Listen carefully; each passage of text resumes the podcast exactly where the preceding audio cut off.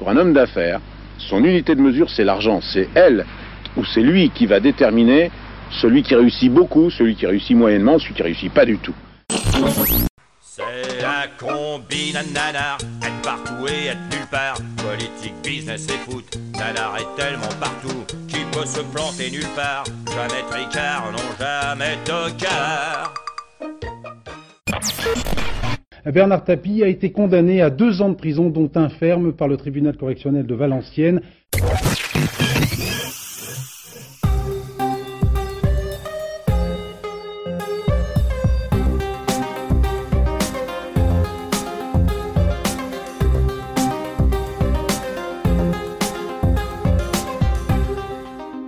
Salut, c'est Thomas, bienvenue dans Media Story, le podcast qui raconte les médias.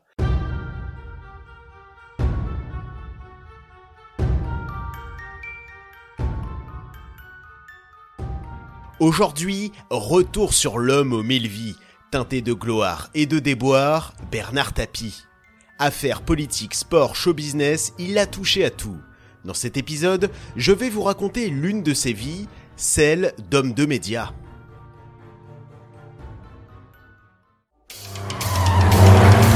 Moi, je fonce tout droit, sans me retourner, sans regarder dans le rétroviseur, toute ma vie.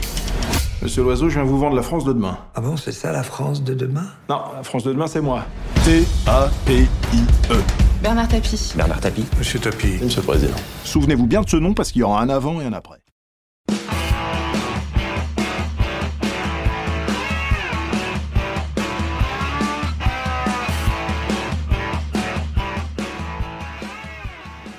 En septembre dernier, Netflix crée l'événement en proposant une série sur l'une des personnalités les plus hautes en couleur de notre histoire contemporaine, Bernard Tapie. Avec des ambitions dévorantes et un caractère en acier trempé, il eut un parcours hors norme, étant aussi bien chef d'entreprise qu'acteur, chanteur que patron de club de foot, ministre que passant par la casse prison. Je ne crois plus les filles Je ne crois plus les filles, ce n'est plus comme avant. Dès 23 ans, au milieu des années 60, Bernard Tapie fait sa première apparition télé. Désireux de se voir en haut de l'affiche, il tente l'aventure de la chanson.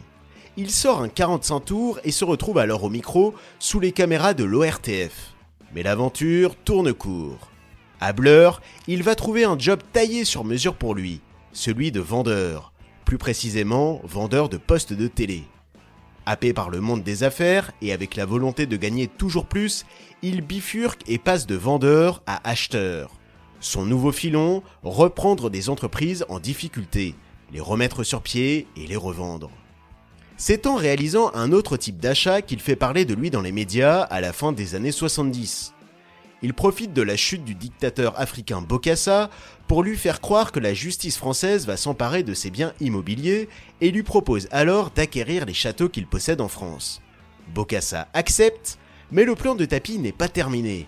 Il se rend aux États-Unis, au siège de l'UNICEF, et annonce vouloir revendre ses châteaux et faire don des bénéfices à l'association. Tapis se la joue Robin des Bois. Et le voilà en une du mythique New York Times qui y consacre un papier. Finalement, Bokassa se retournera contre Tapie et la vente sera annulée. Mais peu importe, Bernard Tapie aura réussi à faire parler de lui. Il y a un moment donné, on est obligé de s'étalonner sur une unité de mesure. Pour un homme d'affaires, son unité de mesure, c'est l'argent. C'est elle ou c'est lui qui va déterminer celui qui réussit beaucoup, celui qui réussit moyennement, celui qui réussit pas du tout. Or, pour moi, mon unité de mesure étant l'argent, j'entreprends mes affaires et je les fais entreprendre par tous que ceux qui m'entourent avec une volonté féroce de gagner beaucoup, beaucoup, beaucoup d'argent. Au début des années 80, Bernard Tapie refaisait parler de lui. Non pas pour un coup d'éclat, comme avec les châteaux de Bokassa, mais pour son appétit vorace de businessman. Il rachetait alors des entreprises à tour de bras, sur tous les marchés.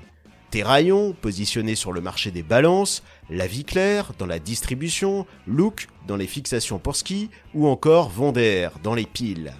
Pour cette dernière, il se mettra carrément en scène dans une pub pour la marque. Qu'est-ce qui fait marcher ta vie Qu'est-ce qui fait marcher ta vie Qu'est-ce qui fait marcher ta vie Qu'est-ce qui fait marcher la vie Qu'est-ce qui fait marcher la vie Qu'est-ce qui fait marcher la vie Qu'est-ce qui fait marcher la vie Qu'est-ce qui fait marcher la vie Qu'est-ce qui fait marcher la vie Qu'est-ce qui fait marcher la vie Mais qu'est-ce qui vous fait marcher Moi Je marche à l'avant d'air.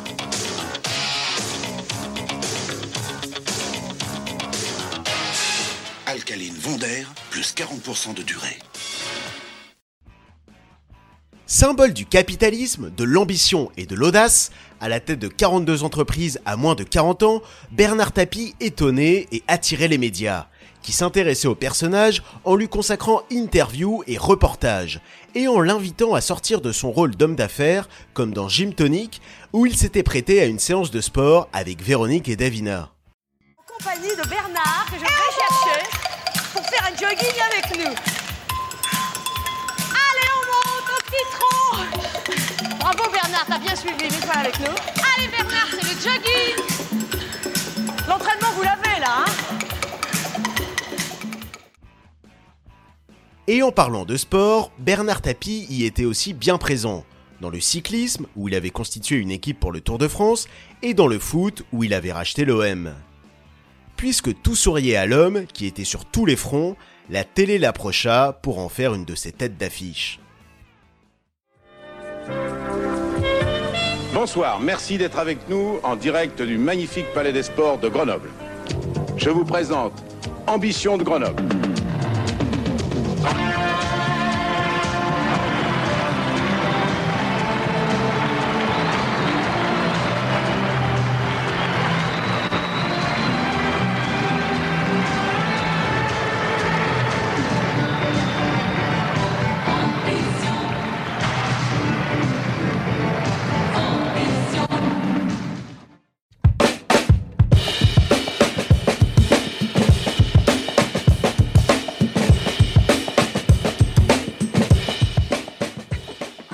Sur le papier, l'émission de Tapi, Ambition, diffusée sur TF1 en 1986, rappelait le programme Qui veut être mon associé de M6. Centrée autour de la création d'entreprises, elle voyait défiler des jeunes désireux de monter leur boîte devant un jury d'économistes, de publicitaires, de banquiers et de journalistes. Mais forcément, avec Tapi, l'émission allait au-delà du concept. C'était un véritable show.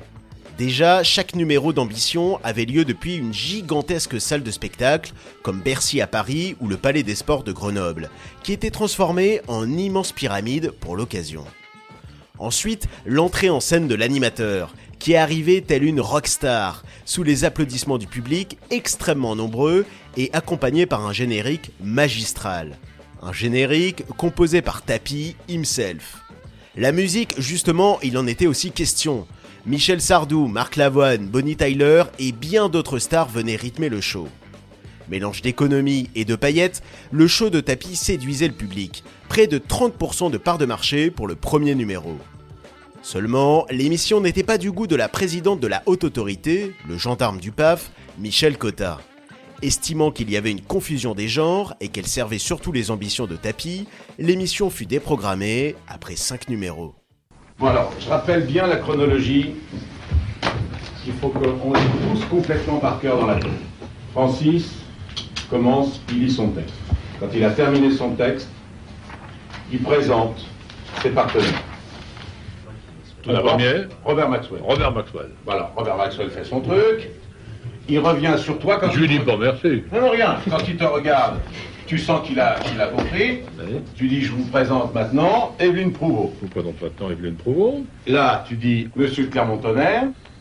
Antoine de Clermont-Tonnerre. Voilà. On peut le montrer de la main. Oui, oui, oui. oui, oui. Si Tapi avait dû quitter son costume d'animateur, il n'avait pas pour autant fini ses relations avec la Une. Ou plus exactement, avec un des potentiels repreneurs de la Une, le groupe Bouygues. Nous étions en 1987, et TF1, qui était jusqu'ici une chaîne publique, était en passe de devenir privatisé. Francis Bouygues, l'un des leaders du BTP, s'était porté acquéreur de la chaîne. Mais il devait d'abord passer une audition devant une commission censée trancher sur le choix du repreneur. Pour le coacher, ainsi que ses équipes, Bouygues avait fait appel à l'homme d'affaires le plus en vue à cette époque, Bernard Tapie. Et il eut raison, puisqu'il remporta la mise. La CNCL vote Bouygues, TF1 attribue au numéro 1 du bâtiment et à ses partenaires. De la nouvelle une privatisée, Bernard Tapie en fut actionnaire. Cette relation particulière qu'il avait nouée avec TF1 le fit revenir sur la chaîne au début des années 2000, alors qu'il sortait d'une période où la gloire avait laissé place à de nombreux déboires. Le Golden Boy, dont l'ascension l'avait mené jusqu'à devenir ministre, avait fini par la case prison suite au scandale de corruption, la fameuse affaire VAOM. Et il était ruiné, englué dans des affaires de fraude fiscale et d'abus de biens sociaux. Ayant coupé les liens avec les mondes des affaires, du sport et de la politique, Bernard Tapie renoua alors avec les médias. Ce fut le début d'une nouvelle aventure, celle de la radio. Bernard Tapie. Allô Allô, bonjour Bernard Tapie. Bonjour euh, Bernard Tapie. Bonjour. Allô Bernard 8h30, 9h, Allô Bernard. À demain sur RMC. Avant que RMC n'adopte un format talk, faisant la part belle aux débats d'actualité tous azimuts, Bernard Tapie anima une émission du genre sur la station. Allô Bernard portait bien son nom. Chaque matin, les auditeurs appelaient Bernard Tapie pour discuter avec lui sur un sujet et lui demander son avis.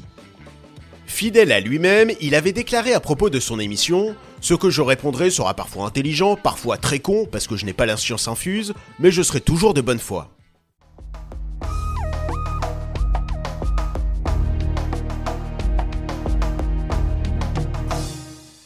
Bonsoir, merci de votre fidélité. Ce soir, mon invité est Nicolas Sarkozy. Monsieur Sarkozy, bonsoir. Bonsoir Bernard. C'est un moment euh, privilégié pour inviter euh, un homme politique, surtout quand il est dans la mécanique, euh, comme c'est votre cas, d'une présidentielle qui s'annonce tellement incertaine qu'elle passionne de plus en plus tout le monde. Après les ondes de la radio, Tapi retrouva celle de la télé. C'est par la petite porte qu'il revenait à l'écran sur la chaîne du câble RTL 9. Dans Rien à cacher, il s'entretenait avec des personnalités aussi diverses que Nicolas Sarkozy, Nikos Aliagas ou Lara Fabian. C'était de 2000 à 2002.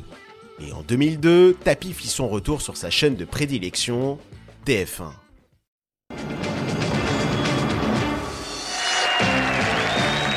Merci. Merci de nouveau de retour sur le plateau de À tort ou raison. On va continuer donc euh, l'inventaire de toutes ces sciences formidables. On va passer à Madame euh, Marie-Claire Estevin.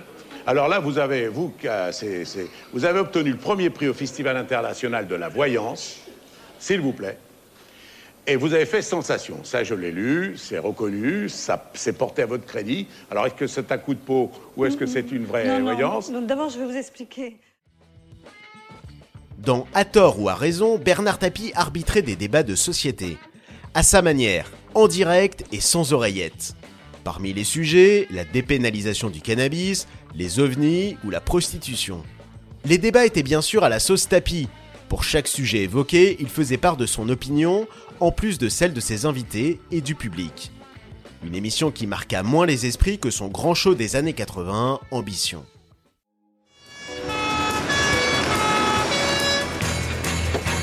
Comment il s'appelait? Gerval, Marc Gerval, très gros client. Il avait sa chambre ici depuis trois mois. Je crois qu'il est euh, avocat. Quel bordel? Ouais, un peu trop pour être vrai.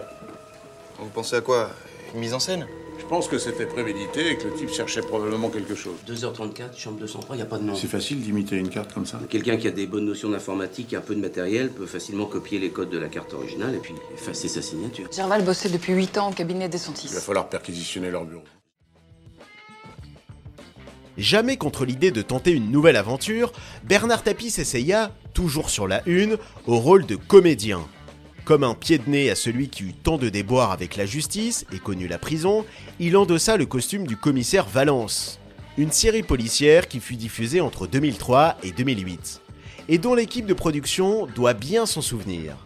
Un jour de tournage, en pleine action, Bernard Tapie reçoit un coup de fil. Ni une ni deux, il interrompt la scène et file à son rendez-vous inattendu, laissant l'équipe médusée. Sacré nanar. Car oui, impossible de parler de Bernard Tapie et des médias sans parler de nanar. C'est la combine à nanar, être partout et être nulle part. Politique, business et foot, nanar est tellement partout qu'il peut se planter nulle part. Jamais tricard, non jamais tocard. Avec une vie publique aussi dense et une personnalité aussi marquée, impossible pour les guignols de Canal de se passer d'une marionnette de Bernard Tapie.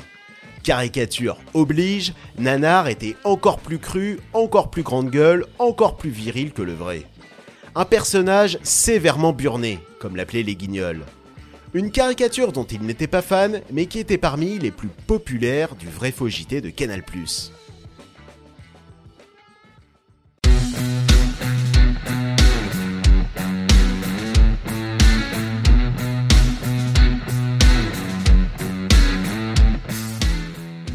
À l'échelle des nombreuses vies qu'a eu Bernard Tapie, sa casquette d'homme de médias n'a pas représenté la majeure partie. En revanche, communicant hors pair et personnage unique en son genre, toute sa vie, il aura été au cœur des médias, qui ont suivi sa success story, tout comme sa descente aux enfers. La success story, d'abord. Après l'ère de la campagne, l'ère de la mer maintenant est le record que Bernard Tapie est en train d'essayer de battre, le très vieux record de la traversée de l'Atlantique à la voile. Le bateau de Bernard Tapie Fosséa a quitté New York hier. Dans les années 80, Bernard Tapie, le golden boy des affaires, était sous le feu des projecteurs pour parler du monde de l'entreprise, bien sûr, mais pas que. Fan de sport, il avait investi dans ce domaine où il comptait bien se mettre en scène. En 1988, il s'était lancé le défi de battre le record du monde de la traversée de l'Atlantique en voilier monocoque, sur son propre bateau, le Fosséa, qu'il avait acquis au début des années 80. Pour faire parler de son épopée, Tapi pouvait compter sur TF1 qui en était partenaire et retransmettait chaque soir des images dans le JT. Le record fut réalisé et la une l'immortalisa ainsi.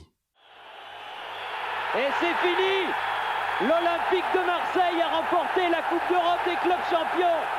La malédiction des 38 années est passée. Un club français a enfin gagné une Coupe d'Europe.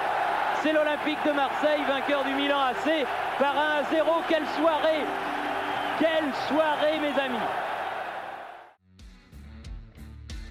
Tapis et le sport, ce fut aussi le cyclisme, où il monta une équipe qui remporta les Tours de France de 1985 et 1986.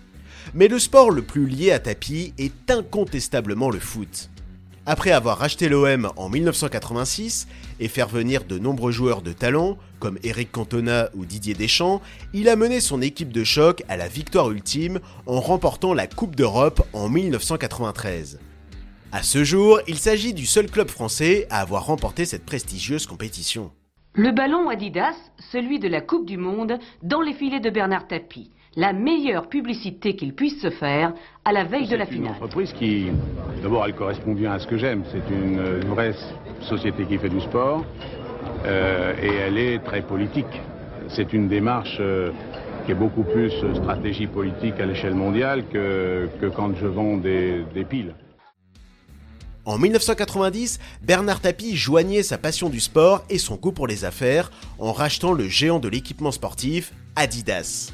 Mais trois ans plus tard, il mit en vente l'entreprise, car Tapie avait désormais une nouvelle casquette, et pas des moindres, celle de ministre. Ma réaction, c'est d'être très content.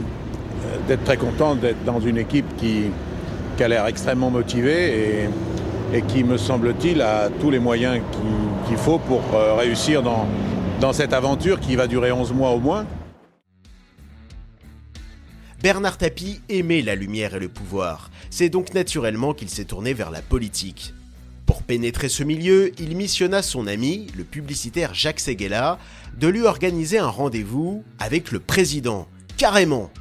Celui qui avait organisé la campagne de communication de Mitterrand pour les élections de 1981 organisa une rencontre entre les deux hommes. Si Mitterrand était au départ peu emballé par ce rendez-vous, il en sortit séduit par Tapie à tel point qu'il lui proposa de rentrer dans l'arène politique l'année de sa réélection en 1988, mais sans lui faciliter la tâche pour autant. Dans le cadre des élections législatives, il était désigné pour être un des candidats de la gauche à Marseille. Certes, une ville où il était très populaire, mais politiquement, c'était plus compliqué. La droite et l'extrême droite y étaient en effet très puissantes.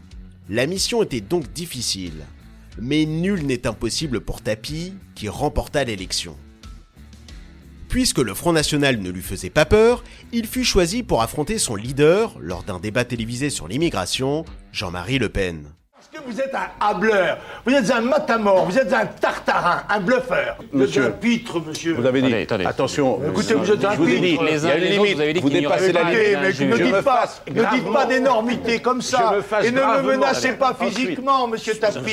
Il vous en cuirait. Parce que vous avez votre garde du corps, là. Non, Hein moi, moi. Vous rigolo. Enfin, regardez-vous. Un débat qui se transforma en une féroce joute verbale. Protégé de Mitterrand, il fit son entrée trois ans plus tard, en 1992, au gouvernement en tant que ministre de la Ville. Un Graal pour Tapie. Mais la vie de Bernard Tapie n'est pas un long fleuve tranquille.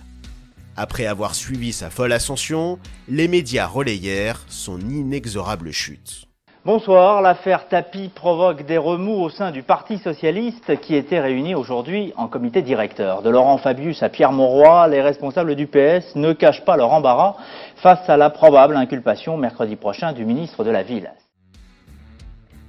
Bernard Tapie n'aura endossé son costume de ministre qu'à peine un mois, rattrapé par une affaire d'abus de biens sociaux. S'il réintégra le gouvernement à la fin de l'année 1992, ayant obtenu un non-lieu, les affaires ne faisaient que commencer pour Tapie. Si le foot lui avait permis de vivre de formidables heures, il fut au centre d'une retentissante affaire de corruption, l'affaire VAOM, qui donna lieu à un véritable feuilleton judiciaire. Pour le procureur de Valenciennes, Bernard Tapie est le principal responsable de l'affaire. Éric de Montgolfier requiert le renvoi de l'ex-président de l'OM devant le tribunal correctionnel pour les trois volets du dossier. Le volet corruption tout d'abord, avec le versement d'une somme de 250 000 francs aux joueurs valenciennois à la veille du match VAOM. Le procureur considère que Bernard Tapie a une grande part de responsabilité, même si ce dernier l'a toujours nié. Un feuilleton qui se termina par une condamnation à de la prison ferme pour Tapie.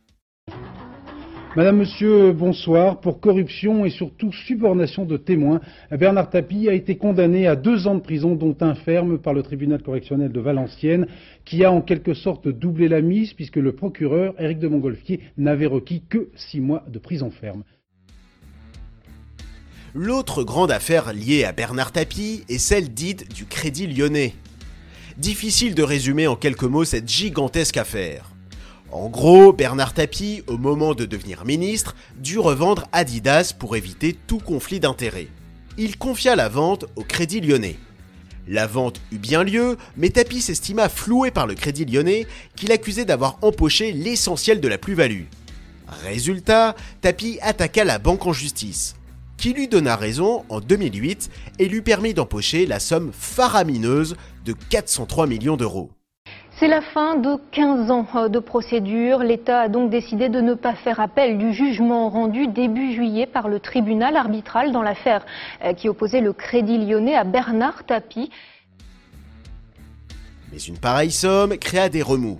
Et revoilà Tapie devant la justice qui se voyait contester la décision par l'État.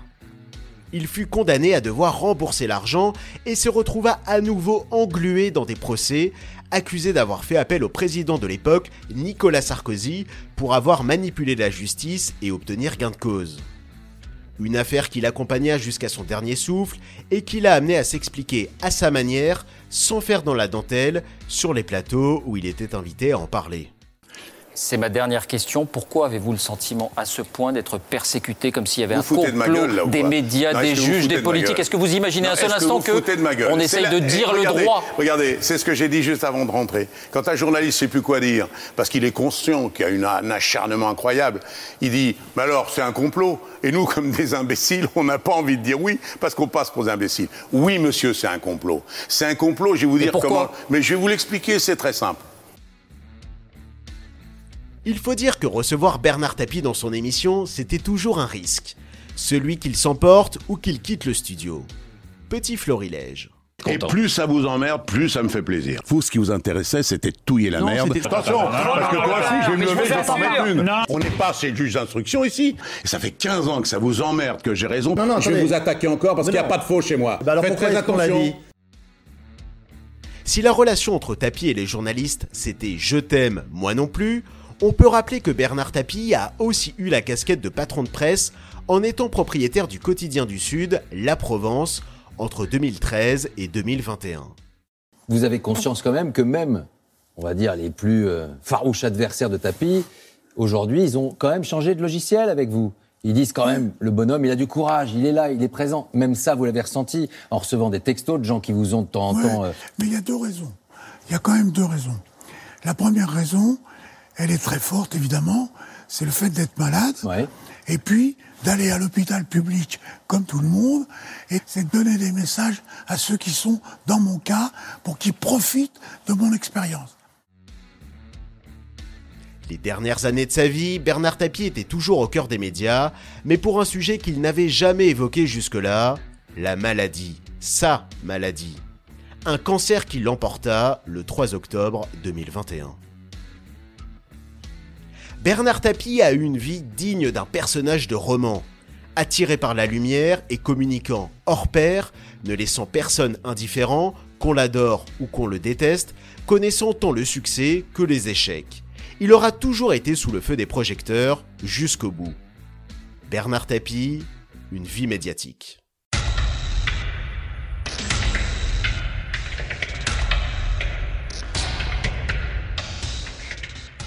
Si vous aimez Media Story, n'hésitez pas à le faire savoir en nous laissant une note sur votre plateforme d'écoute préférée. Merci par avance pour vos retours. Et merci à tous d'avoir suivi ce podcast. Pour écouter tout plein d'autres podcasts sur la culture, la société, la littérature ou les séries, allez faire un tour du côté des podcasts de Podcut. Vous retrouverez tout le catalogue de Podcut sur notre site podcut.studio. Aussi, si vous souhaitez nous aider à faire vivre le label, n'hésitez pas à faire un don au Patreon de Podcut. À dans un mois pour se replonger dans l'histoire des médias.